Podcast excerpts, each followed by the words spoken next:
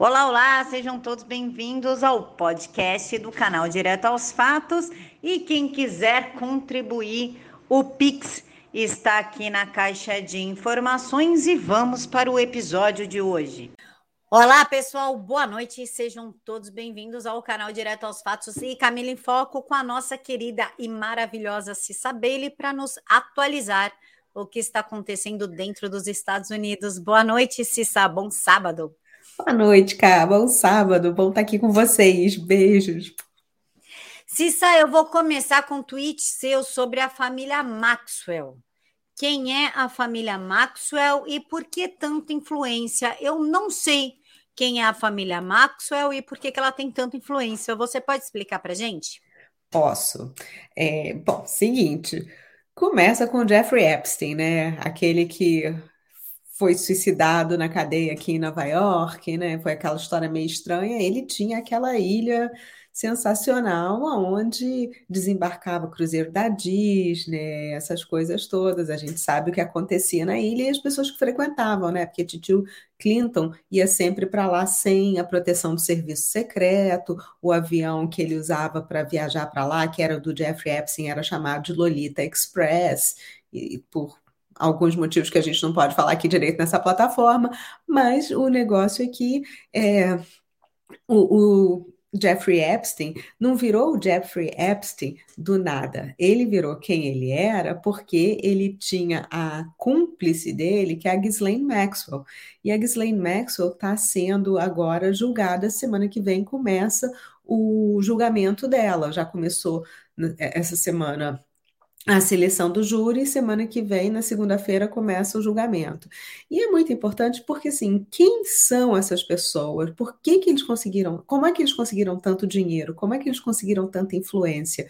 Porque agora a Ghislaine tem tentado aqui na, nas cortes americanas, a qualquer custo, uma prisão domiciliar. Ela está dizendo que está sendo maltratada lá na cadeia, essas coisas todas. E agora os irmãos dela foram para a ONU para pedir para que ela seja solta, como se a ONU pudesse meter o bedelho no sistema jurídico americano. Não pode, mas os irmãos estão tentando conseguir isso.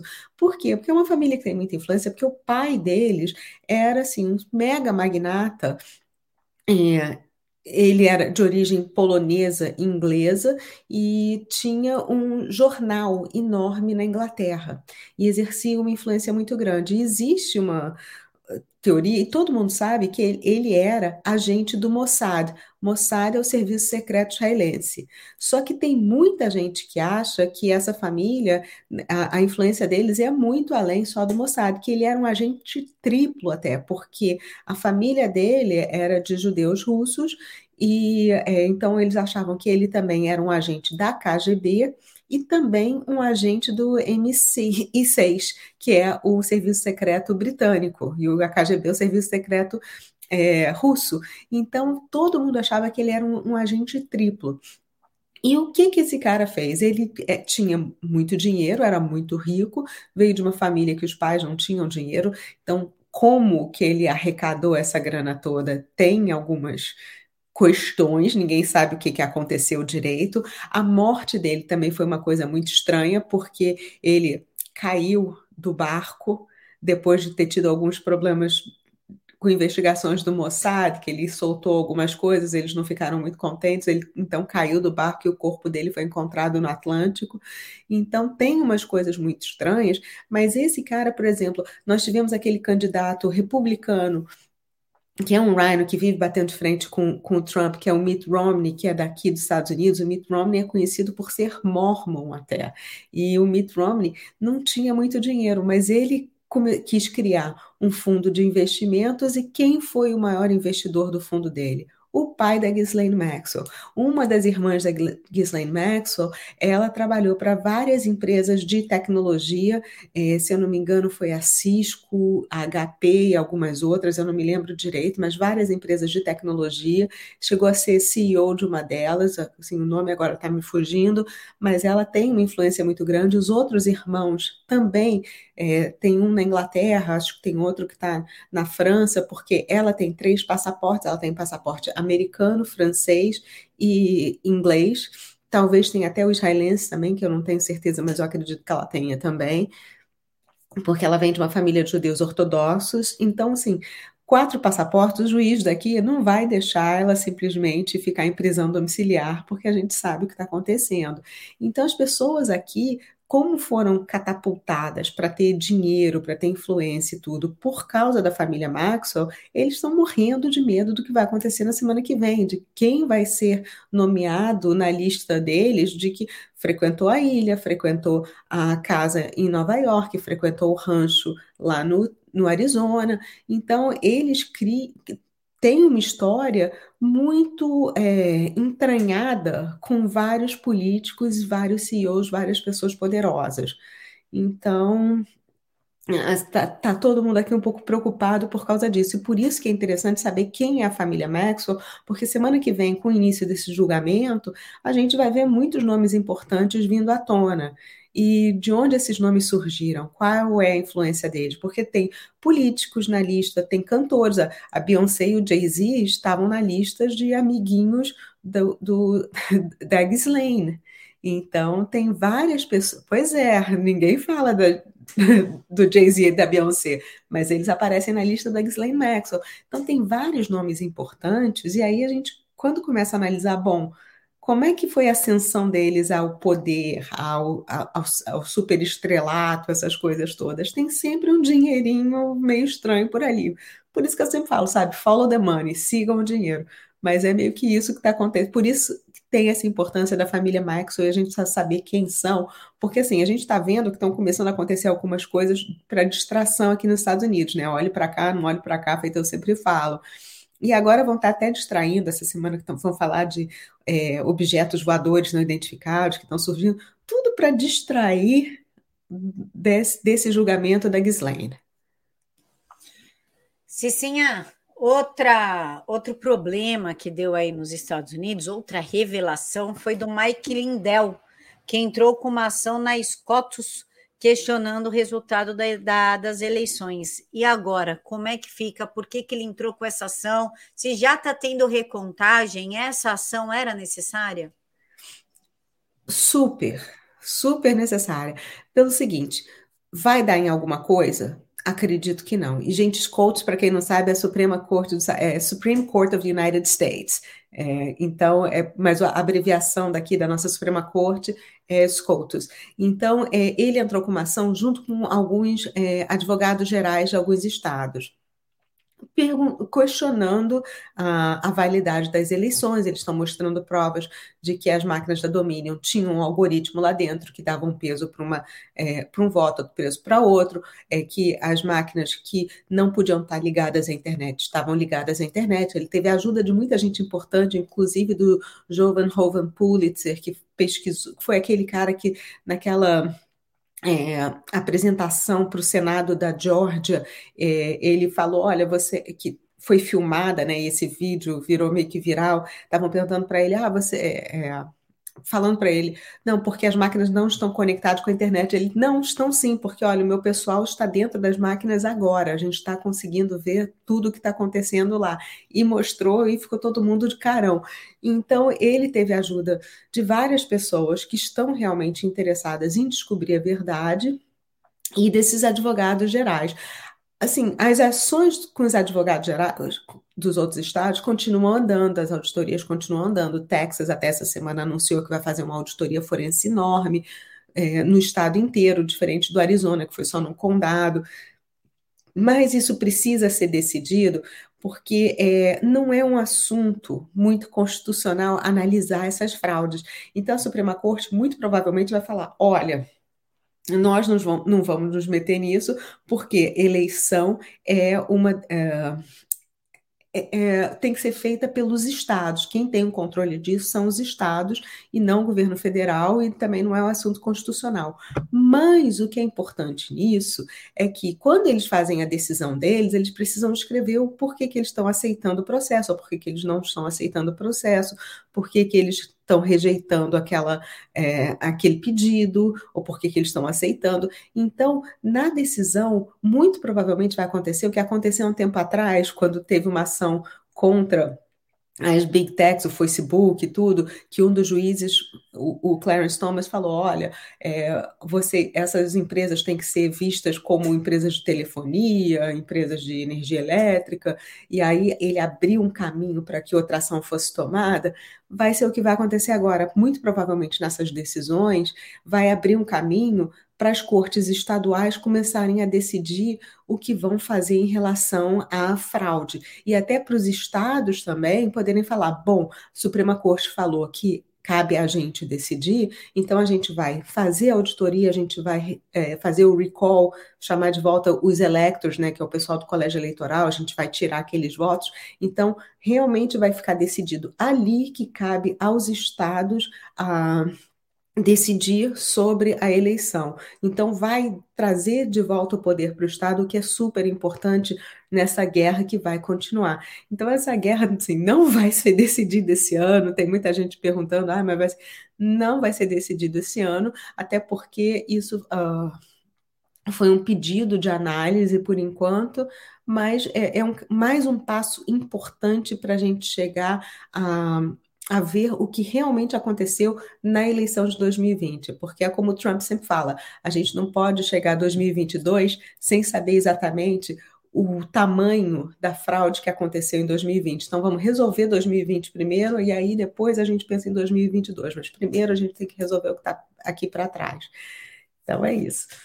Cecinha, Estados Unidos que acrescentou mais de uma dúzia de empresas chinesas na lista comercial restrita, citando questão de segurança nacional e política externa. O Washington diz que algumas das empresas estão ajudando a desenvolver o programa de computação quântico dos militares chineses. O que leva um americano a ajudar a desenvolver uma computação quântica que vai destruir a eles mesmos? Vamos perguntar para a titia Hillary e o que estava naquele servidor dela? Como assim? Que servidor? Conta aí o babado. Você lembra aquele quando a, Hillary Clinton era secretária de Estado e descobriram que ela tinha um servidor de e-mails próprio? Porque quando você trabalha para o governo, você tem que usar os e-mails do governo, mas ela tinha um servidor próprio. E aí, o que, que aconteceu com aquele servidor próprio quando ela foi pega? Desculpa, ela pagou tudo, tudo, tudo, tudo. Fez o que o a gente chama aqui de bleaching, que é como se fosse passar água sanitária, que realmente você não encontra mais nada. E aí, o, quais são as desconfianças que nós temos aqui, que tem muita gente do meio de inteligência que fala meio que em off sobre isso? Que ela estava ajudando a vender os segredos.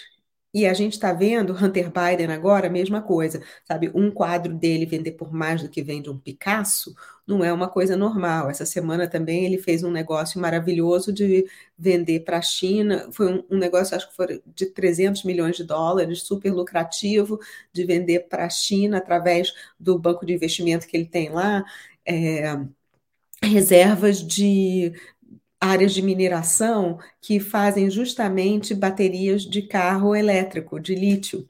Então, que é o que o BD está falando agora. Não, agora nós vamos começar a impor mais e mais carros elétricos nos Estados Unidos. Tipo assim, da onde está vindo essa energia para abastecer o carro elétrico, né? De gerar. Porque quando a gente viu o que aconteceu lá na Escócia durante aquela reunião do meio ambiente, estavam abastecendo os Teslas com geradores a diesel. Então, assim, a hipocrisia reina, né? Então, a gente está vendo que é, a China realmente está mandando no que está acontecendo na Casa Branca.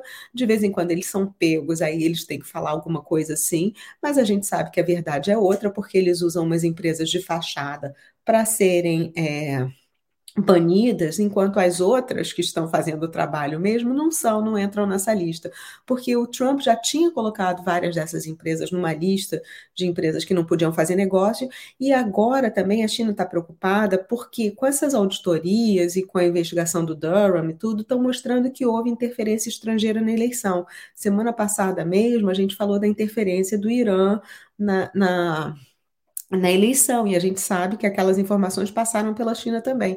E pela ordem executiva do Trump, a sanção para é, esse tipo de infração, de interferência, é justamente o embargo comercial. Não vão poder mais fazer negócios.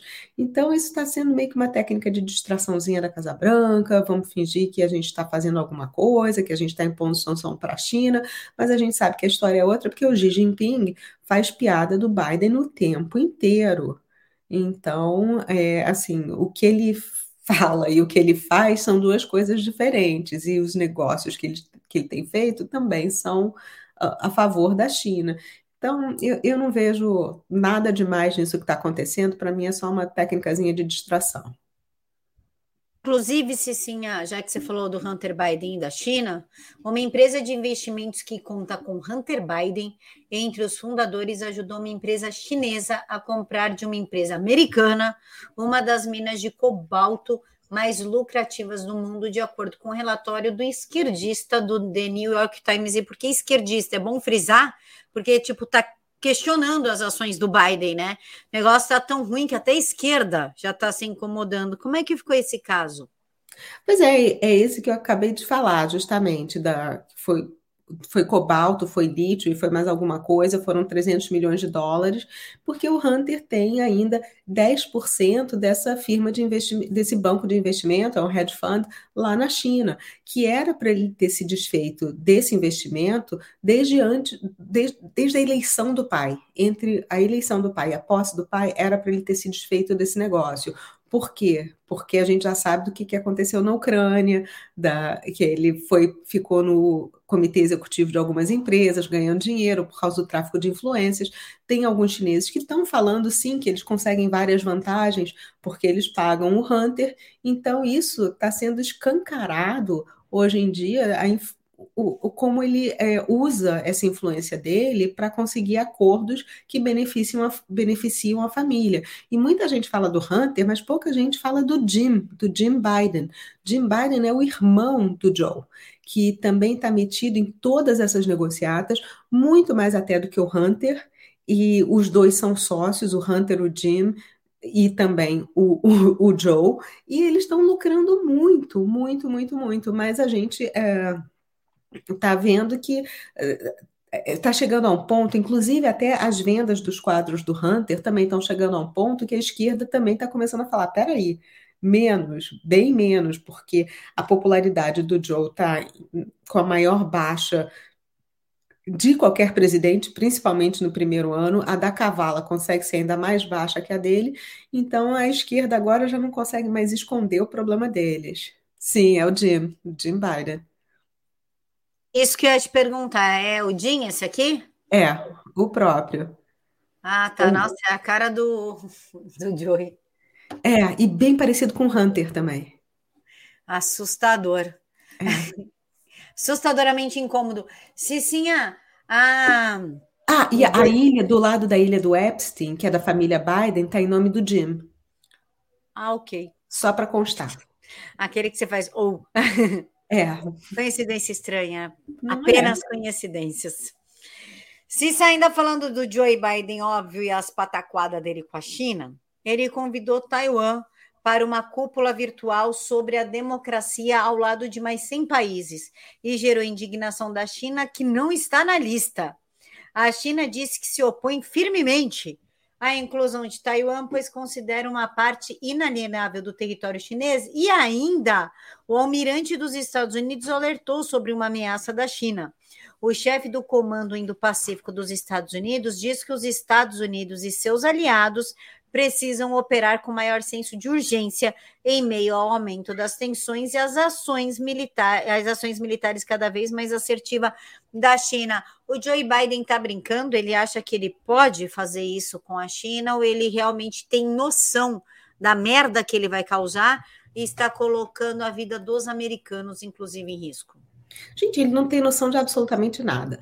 Eu não acredito que isso vá escalar para uma guerra porque assim, a guerra com a China já começou, né? Só que em vez de ser militar, eles soltaram um certo flito por aí e tá ferrando com a vida de todo mundo.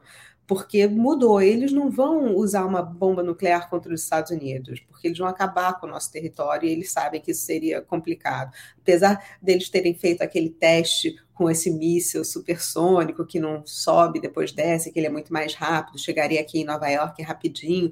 Então, é assim, eles estão mostrando o poderio deles. Nós tivemos até um problema um tempo atrás que teve um submarino também que é, tomou uma paulada de algum outro, foi até o submarino Connecticut. Então, eles estão brincando com isso lá perto de Taiwan, porque a China já falou que Taiwan é como se fosse o Tibete e vários outros territórios que são deles. Eles não querem abrir mão daquele estreito de, de Taiwan.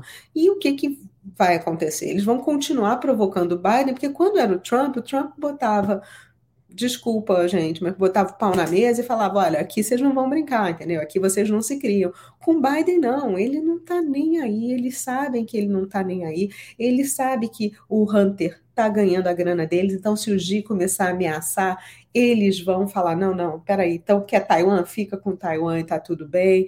O, a Nancy Pelosi, que essa semana tá até comprando é, uma casa na Flórida de 25 milhões de dólares à beira-mar. Logo ela, né, que acredita tanto no aquecimento global, que diz que a Flórida deve acabar nos próximos 5, 6 anos, e está comprando uma mansão à beira-mar por 25 milhões de dólares, como é que ela ganhou tanto dinheiro como congressista? Porque o salário dela não daria para ter essa net worth, né, essa, esse dinheiro todo, mas o marido dela faz muito trabalho através de bancos de investimentos, através de hedge funds, justamente com a China.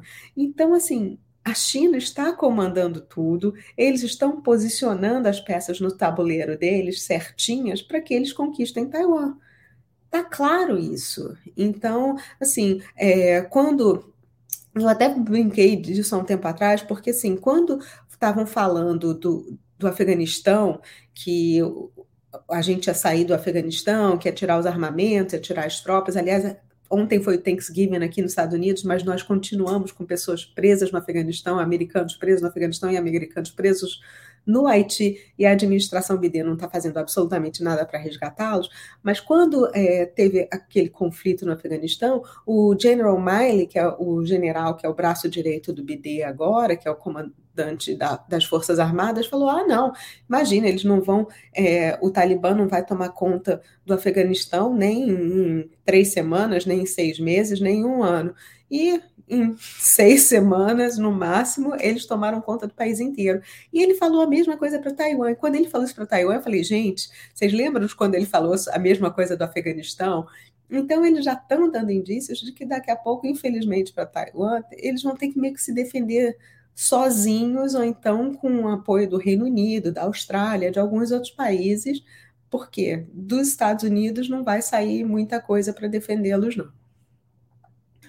Por falar em defesa, sim, a Embaixada dos Estados Unidos em Kiev emitiu um alerta de segurança em meio às atividades militares russas em comum perto das fronteiras da Ucrânia, lembrando cidadãos dos Estados Unidos que as condições ao longo da fronteira podem mudar com pouco ou nenhum aviso, e fala em movimento estranho na movimento não comum aqui, ó, movimentos incomuns perto das fronteiras da, da Ucrânia e na Crimeia. Os Estados Unidos estão esperando uma guerra na região? Seria isso?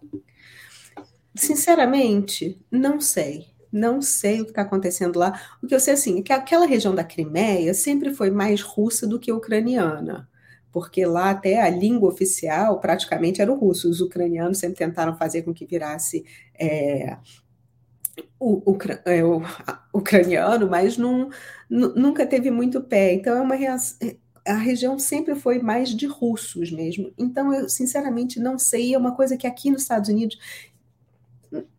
eu não vi quase notícias sobre isso, foi muito passando, ninguém está muito preocupado com a Crimeia, porque as pessoas aqui estão mais preocupadas com o Afeganistão, com a China, com a auditoria, com a eleição. Isso realmente foi ampassant e eu, sinceramente, não posso opinar. Eu também a Glória Pires, não posso opinar. Prefiro não opinar sobre isso. Você sabe, é, antes da gente falar dos motoristas de caminhão, é, que disseram não à picadinha obrigatória, como é que está a compra de árvore de Natal e itens de Natal aí? Porque está circulando uma notícia de que vocês estão com dificuldade de conseguir isso? Como é que tá? Depende do estado. Porque, assim, lá na Califórnia, os navios não estão atracando, estão tendo problemas de distribuição, porque os caminhões têm que ser mais verdes, essas coisas todas. É, eu tenho várias, vários amigos na Flórida, estava falando com eles essa semana. Tem até uma amiga que ontem no Thanksgiving estava no jantar com a gente. Lá o abastecimento está super normal, até porque tem vários navios que estão sendo desviados de lá da Califórnia, estão indo para o Texas e para a Flórida. Então, como os portos da Flórida e do Texas estão trabalhando muito e os de Nova York já voltaram ao normal porque não queriam perder o negócio para outros lugares, o abastecimento aqui está normal. Assim, eu andei durante um tempo tendo dificuldade de encontrar algumas coisas. Essa semana eu fui na Target, estava normal, supermercado normal, tudo super abastecido. É, então eu não estou vendo dificuldade. A Amazon também, o Jeff Bezos, que, é, ele falou que eles tinham otimizado o sistema deles de produção e de distribuição e tudo, e que está conseguindo encontrar tudo normal na Amazon, e eu realmente vejo isso. Semana passada na Target, eu fui, essa semana na Target estava tudo abastecido, coisas de Natal, enfeites de Natal, tudo bonitinho. É, Home Depot, que eu também fui essa semana, super normal, super abastecido, graças a Deus. E essa semana, ontem foi o Thanksgiving, amanhã estarei comprando a minha árvore de Natal, porque aqui a gente compra árvore de Natal de verdade aqui em casa. Então, é, vou estar comprando a minha árvore de Natal e vai estar tudo normal, pelo menos por enquanto. Agora na Califórnia está um caos de desabastecimento e de violência, várias outras coisas. Cecinha, Estados Unidos e os moto, motoqueiros, olha aí, os motoristas de caminhão, estou com as motocicletas na cabeça, falei motoqueiro. 37% dos motoristas de caminhão dos Estados Unidos disseram não ao mandato de obrigatoriedade de vacinação de Biden, disse o CEO da Associação de Motoristas da América. E 2,5 milhões de caminhoneiros vão parar por causa do mandato da vacina de Biden se, rever, se não reverter o curso. Como é que está essa questão aí da vacinação obrigatória, das picadinhas obrigatórias? olha, só corrigindo uma coisa, não foi que eles disseram não. O líder do sindicato foi bem claro, eles falaram não, eles não disseram só não, eles disseram hell no. Assim, que diabos não, não. Nem fodendo. Nem fudendo. Foi assim, tá. foi um hell no com a boca cheia porque eles realmente não vão tomar, porque o Biden agora está querendo impor isso para quem cruzar a fronteira e tudo. Gente, primeiro que, assim, imagina se a polícia aqui vai ficar controlando a fronteira, nunca controlou, não vai controlar agora.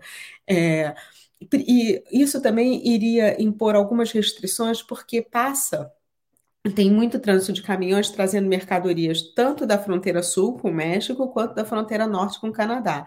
E aí poderia criar um problema porque estão querendo exigir que esses motoristas tomem o líquidozinho e eles não vão tomar porque eles estão falando dos efeitos colaterais, essas coisas todas e que eles não, vão, não são obrigados porque isso não é lei. Isso por enquanto continua como uma sugestão. É, mandato aqui não tem força de lei, it's a mandate. It's not a law. Então as pessoas estão se revoltando. A OSHA, que é uma parte do Departamento de Trabalho, que tinha sido forçada pela administração a impor essas regras a partir do começo de janeiro, já falou que não vai mais, porque andaram tendo derrotas em algumas cortes. Vários estados estão abolindo essa obrigatoriedade dos empregadores fazerem isso, inclusive estão até. É, falando que se os empregadores quiserem forçar que eles é que vão ser processados, porque eles não podem forçar os empregados a tomarem nada que vá contra a convicção deles, a, a decisão deles, meu corpo, minhas regras, feministas que me adoram, meu corpo, minhas regras, então é meio que por aí. É, eles não vão conseguir impor isso, eles estão querendo essa imposição, vai acontecer com os caminhoneiros o mesmo que aconteceu com o pessoal da aviação. Você lembra que quiseram impor aos é, pilotos, ao pessoal que trabalha a bordo, é, agora eu esqueci o nome, é o flight attendants, o, mas é, Comissários de bordo. Obrigados, comissários de bordo. Então, eles estão querendo impor e eles falaram: não, não vamos. Então, teve algum problema, né? Porque é, teve um final de semana que 1.500 voos da American Airlines atrasaram, tiveram problemas de tempo com a Southwest, que é uma outra empresa de aviação aqui, mas foi engraçado porque os outros aviões da Delta, da United, JetBlue, que estavam voando para o mesmo lugar, não tiveram problema com o tempo. Mas a Southwest teve problema, então ficaram os aviões no solo porque os funcionários não apareceram. Então, é, o que está acontecendo com, o que aconteceu com eles vai acontecer agora com os caminhoneiros. Os caras vão parar e eles vão ser obrigados a a, a, aceitar o fato de que eles não vão tomar isso. Esse final de semana até em Nova York, é, é, semana, desculpa, final de semana passado, é, fechou uma, a emergência de um dos hospitais porque não tinham enfermeiros o suficiente para trabalhar naquele turno, porque eles se recusaram a tomar esse negócio. Então, a, com as pessoas se recusando a se submeter a essas obrigatoriedades, eles estão sentindo no bolso e aí começam a voltar atrás, porque esse hospital de Nova York, logo depois que teve que fechar esse turno, ligou para todo mundo e falou: olha, tá tudo bem, se vocês não quiserem, vocês não precisam, podem voltar a trabalhar e a gente aceita. Então, cabe muito às pessoas se imporem também. Você tem que ter coragem, porque você está correndo o risco de ser demitido mas muita gente está se impondo e com os caminhoneiros vai acontecer mesmo. Gente, a gente já está tendo problema de é, não ter caminhoneiro suficiente aqui, porque aqui para você ser caminhoneiro é um custo muito grande de você pagar para comprar, para fazer o curso, depois ter a licença e tudo. E durante alguns anos eles estavam falando, olha, nós não vamos mais ter caminhões é, necessidade de caminhoneiros, porque os caminhões todos vão ser automáticos e vão ser autodirigidos, né? Vão ser controlados por satélite, tudo, então a gente não vai precisar. Então as pessoas estavam, bom, eu vou pagar essa fortuna para ter isso, ainda vou ter que comprar o meu caminhão, porque aquela parte da frente do caminhão muitas vezes é do caminhoneiro. Então eles pensaram no, pesaram o custo-benefício, então começou a muita gente não enveredar por essa carreira. E agora a gente está vendo que isso está errado. E em alguns estados, como a Califórnia, eles, você tinha acabado de comprar um caminhão, eles falaram: não, não, não, agora seu caminhão não é bom o suficiente, você tem que trocar esse por um novo que seja mais verde, mais elétrico, isso e aquilo. E aí ficou meio que inviável. Então, a gente está tendo um, um, problema sério já com a categoria, mas a gente está vendo que tem uma esse governo democrata quer criar uma crise de desabastecimento. O Pete Buttigieg, que é, era o responsável pelos portos quando a gente quando estavam tendo aquela confusão toda do desabastecimento, tinha saído para licença paternidade, porque ele e o marido tinham adotado dois filhos, ou tinham feito através de uma barriga de aluguel dois filhos, e ele agora está sendo cotado até para substituir a Cavala. E ele não fez nada quando estava tendo aquele problema todo. Então, a gente está vendo que eles querem criar uma crise de desabastecimento, porque querem um aumento da inflação, eles querem o caos aqui no país e vão fazer o possível para isso. E, coitados, os caminhoneiros vão sofrer um pouco em relação a esse período. sim, agora um fato bem grave que aconteceu aí semana passada, que foi muito pouco comentado nas mídias brasileiras, foi um cara que jogou um caminhão, uma caminhonete, em cima de pessoas, matando elas, inclusive um menino de 8 anos. Pelo menos cinco pessoas morreram e mais de 40 ficaram feridas no domingo, depois que uma pessoa jogou seu carro, uma caminhonete, em cima das pessoas durante o desfile de Natal em Wisconsin. O autor do atentado já está sob custódia, que na qual você trouxe esse vídeo dele, o vídeo está em inglês, não vou passar, você diz para gente que ele está falando, que na qual o moço diz o seguinte: isso significa que ele transportou um menor além das fronteiras de estado, e essa mesma pessoa, né, seu Benny, diz o seguinte, também é um tweet que você deu RT. Observe como raça, passado criminal, postagens na mídia social de apoio aos democratas e BLM, reforma, a fi, reforma da fiança. George Soros, nome do assassino, são deixados de fora da manchete quando não se encaixam na narrativa. Como é que está essa questão? Porque pouco se falou aqui. Foi assim, deram a notícia e acabou. Não teve nome, não teve quem é, de onde é, porque fez, quem fez, quem é. Pois é, esse caso até aqui a mídia está abafando bastante também. Por quê? Porque é um homem negro que matou vários brancos no mesmo estado aonde o Kyle Rittenhouse é, morava, né, e onde teve o julgamento dele. Então, é, o cara era ligado ao BLM, esse primeiro retweet do, do Benny, que é o Benny Johnson, que é um jornalista daqui, que é sensacional, ele tá falando que ele.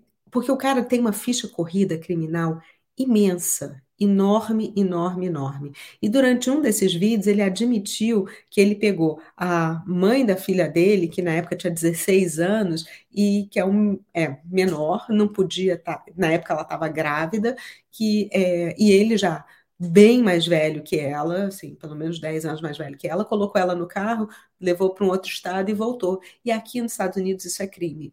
Então, porque além da menina ter 16 anos e ele ser muito mais velho, é, o outro crime é você cruzar com o menor a, a, a linha, a fronteira entre um estado e outro. Agrava qualquer crime.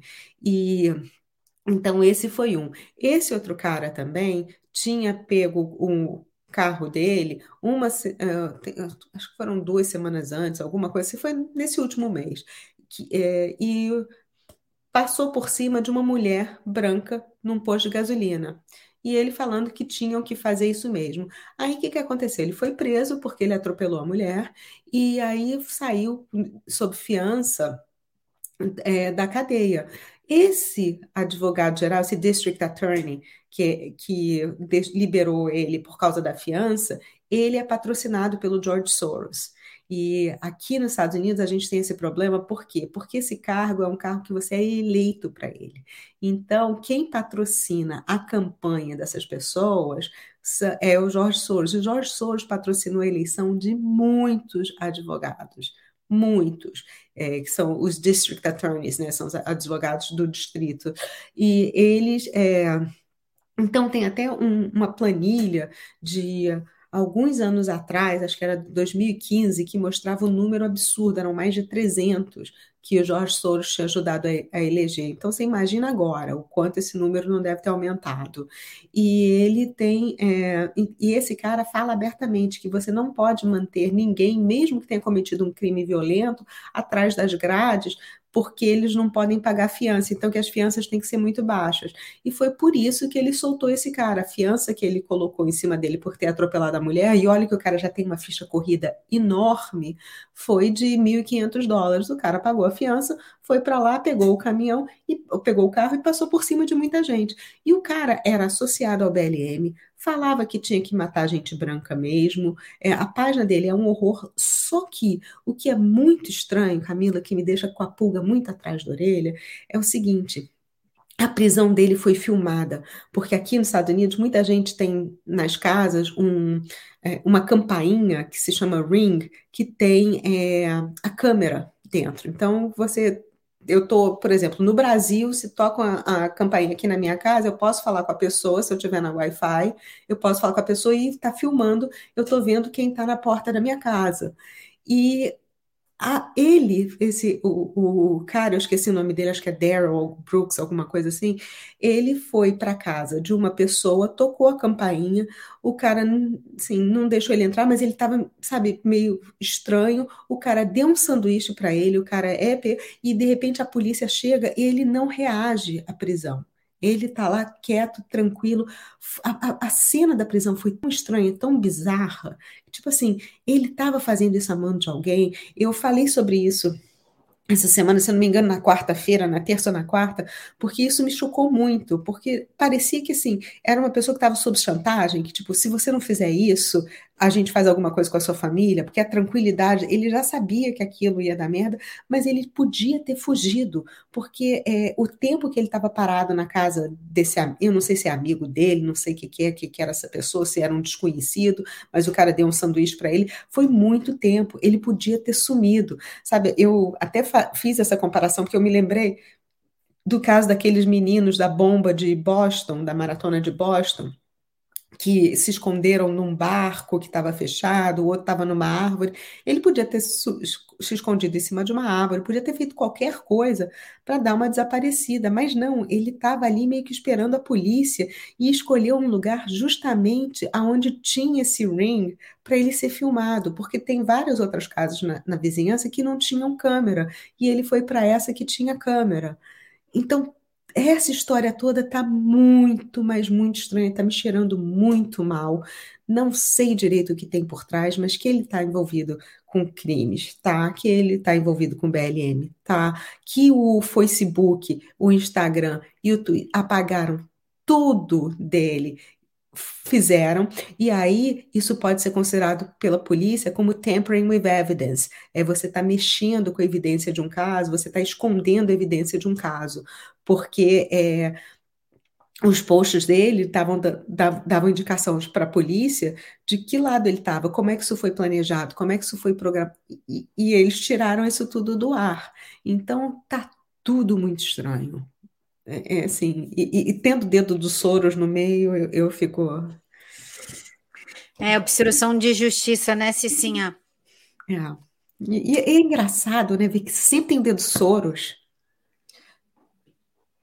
É que nem aqui, aqui tudo tem o dedo de, do, do Dirceu e do PT, aí tem o dedo do Soros. É sempre a mesma coisa. Não é? Incrível.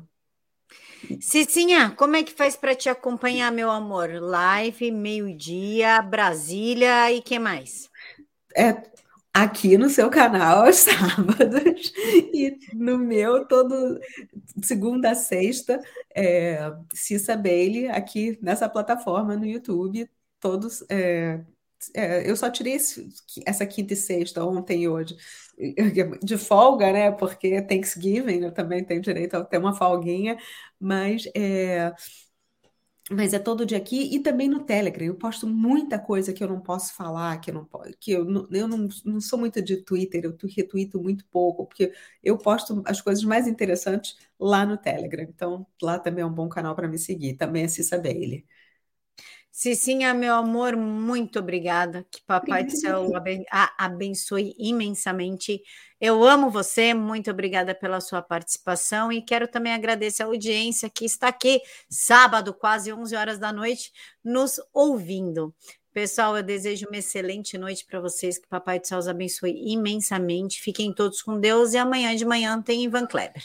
Tchau.